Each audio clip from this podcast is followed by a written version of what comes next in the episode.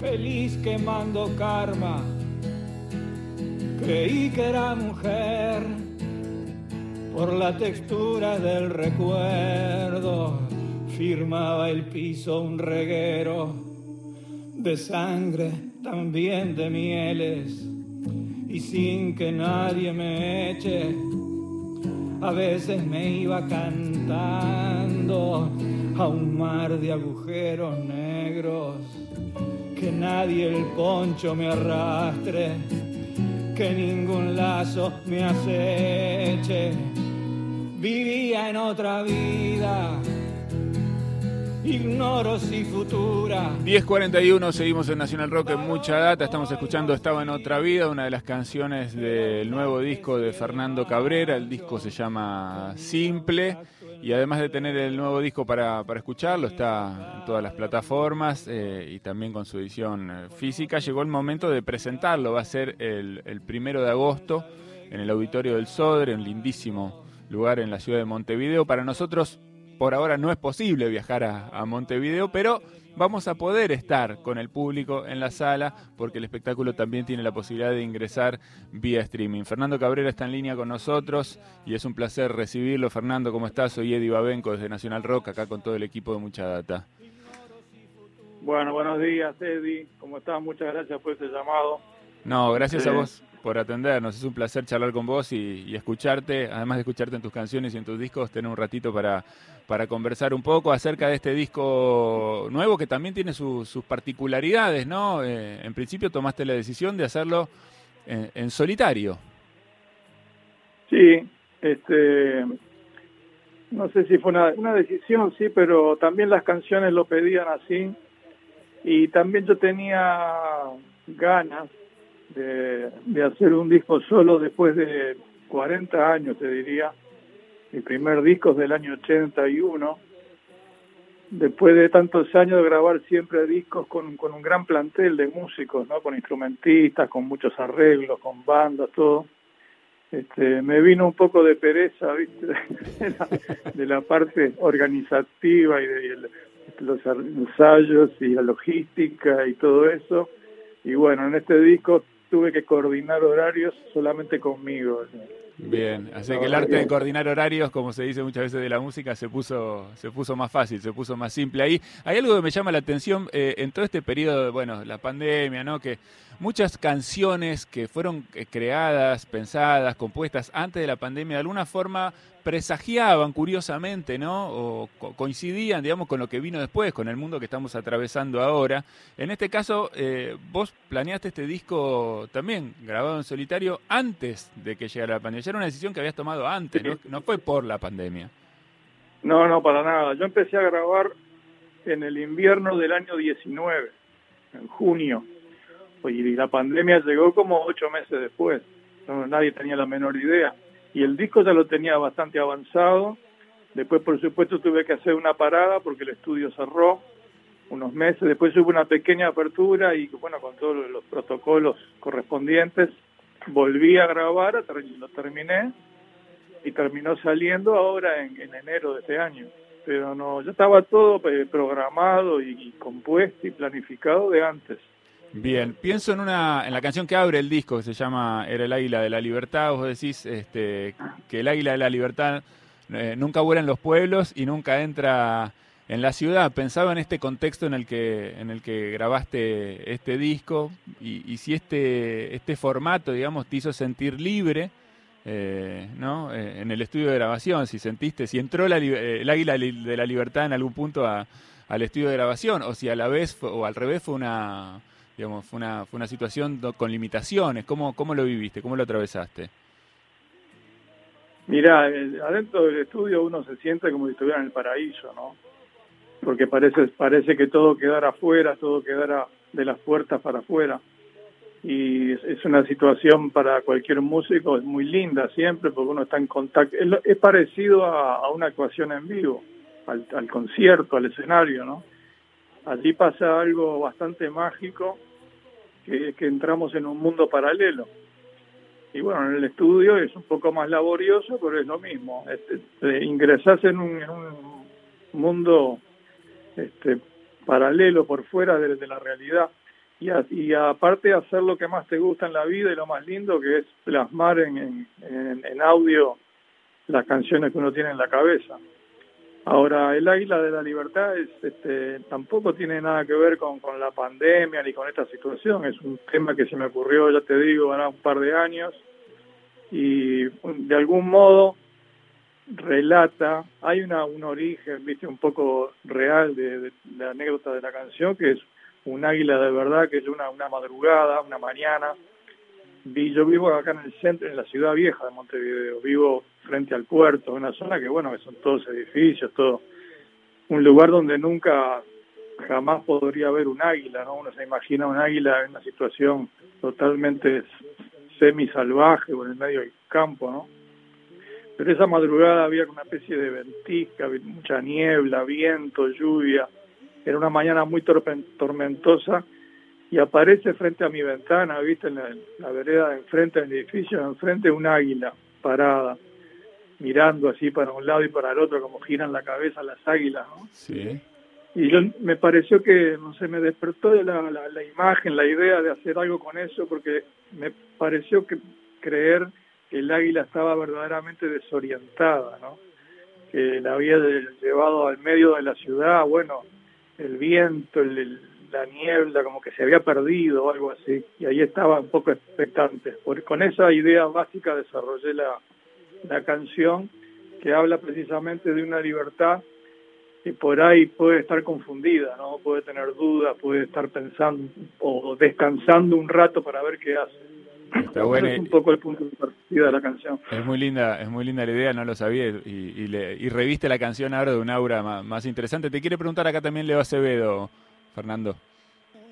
¿Cómo estás, Fernando? Sí, quería, en primer lugar, este, eh, saludar esta idea de llamar a un disco tan complejo como este con el título de Simple, así un chiste parecido al que hiciste aquella vez cuando titulaste un disco de versiones como canciones propias.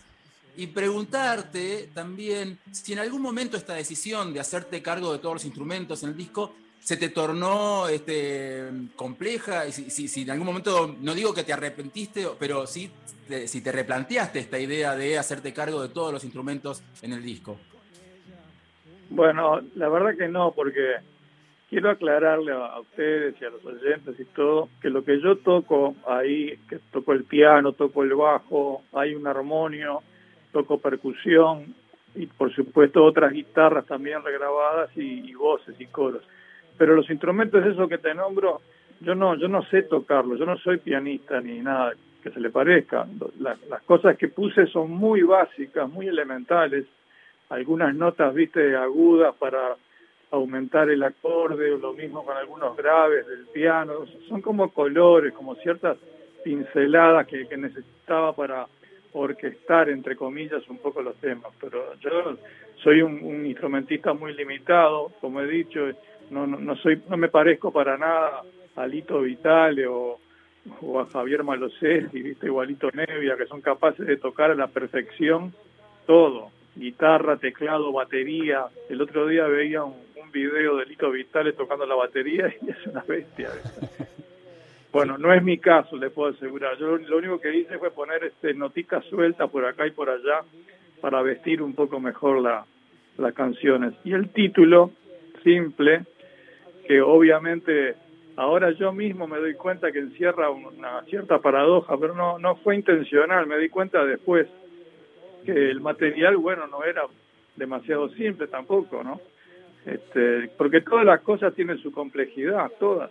Cualquier cosa que uno haga y todas las personas somos simples y complejas al mismo tiempo, ¿no?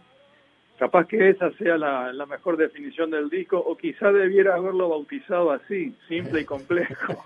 Pero bueno, era más corto, simple. Pero además nos perdíamos la oportunidad de, de, interpretar lo que siempre es lo lindo, ¿no? Cuando uno se enfrenta a un disco, a unas canciones eh, o a un título en este caso. Bueno, vas a hacer este, este, este show en, agosto desde el Sodre. Es muy linda esta posibilidad que empezó a aparecer de, ampliar el público, no solamente a, los que van a estar ahí en vivo eh, en el teatro, sino y también a los que por ahí pueden sumarse de distintos lugares del mundo a través de, del streaming. No sé cómo es para vos esa sensación y cómo lo estás pensando el espectáculo en función de, bueno, de esas dos cosas que van a estar pasando en simultáneo, ¿no? De esos dos públicos en simultáneo viéndote. Sí, bueno, para mí es una buena oportunidad. Ya hice uno en enero acá en el, Festival de Medio y Medio de Punta Ballena. Este, y lo que yo experimenté ese día es que no, no me di cuenta, porque uno se concentra y te pones, este, te metes en las notas y en las palabras y te olvidas.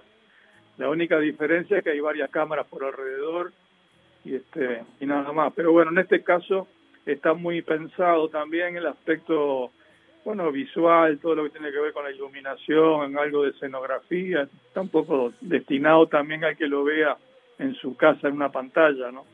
Este, van a haber también algunos temas que van a llevar visuales, o sea, van a haber unos temas que tienen unos, unos dibujos animados, otro va a tener un video, otro va a llevar una serie de fotografías modificadas, hay una serie de, de pequeños este, enganches también para, para el, el televidente, digamos.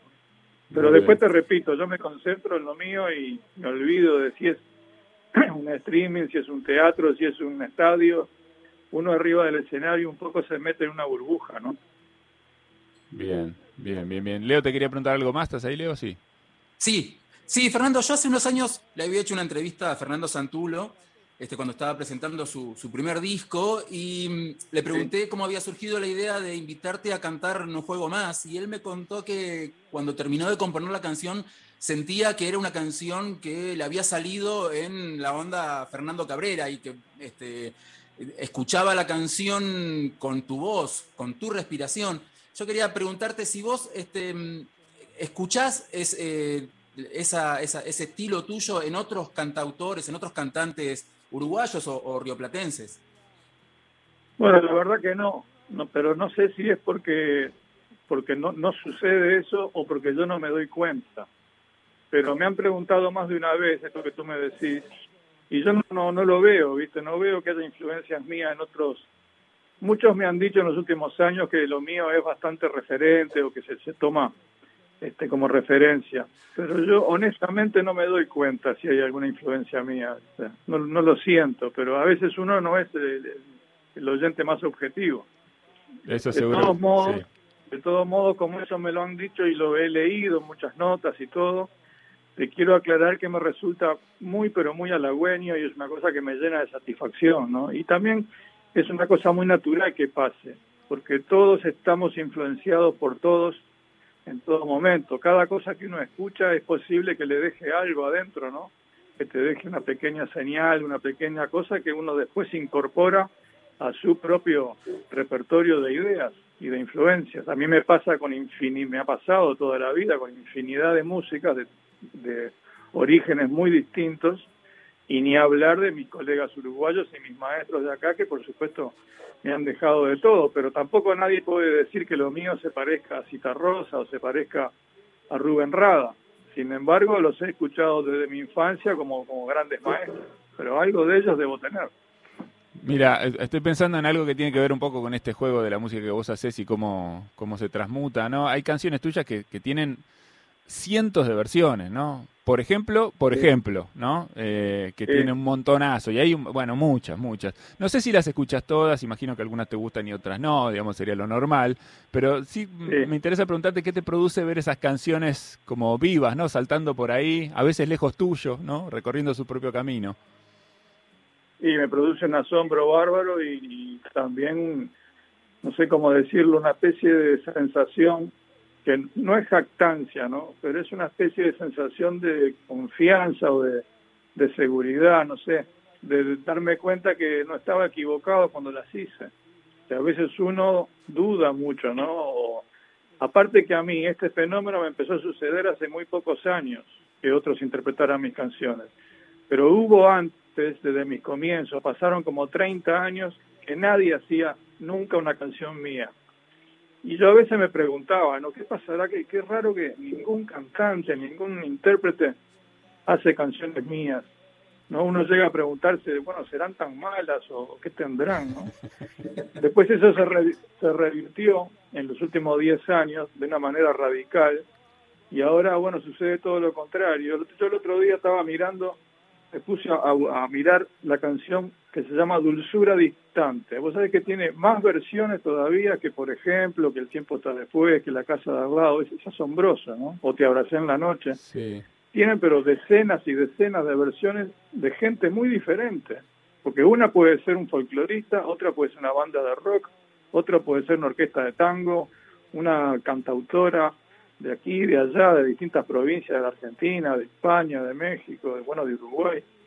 Y yo, bueno, no, no salgo de mi asombro y me da una, una inmensa satisfacción, porque yo quiero, siempre digo esto, no hay emoción más grande para un compositor que un colega elija una canción tuya para incorporar a su repertorio. Eso para mí es el premio más grande que tiene la vida de un músico. Qué bueno. Bueno, eh, gracias Fernando por, por conversar con nosotros. Todas me gustan. Y todas te gustan. No hay ninguna que no te guste. Me encanta.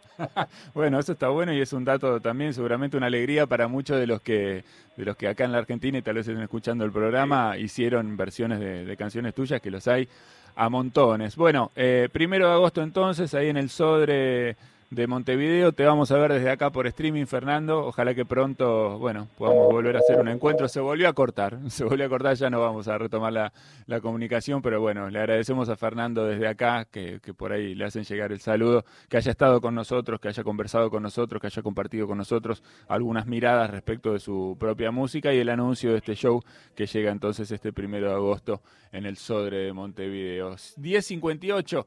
Estamos casi para despedirnos, ¿eh? nos queda la última tanda, dale.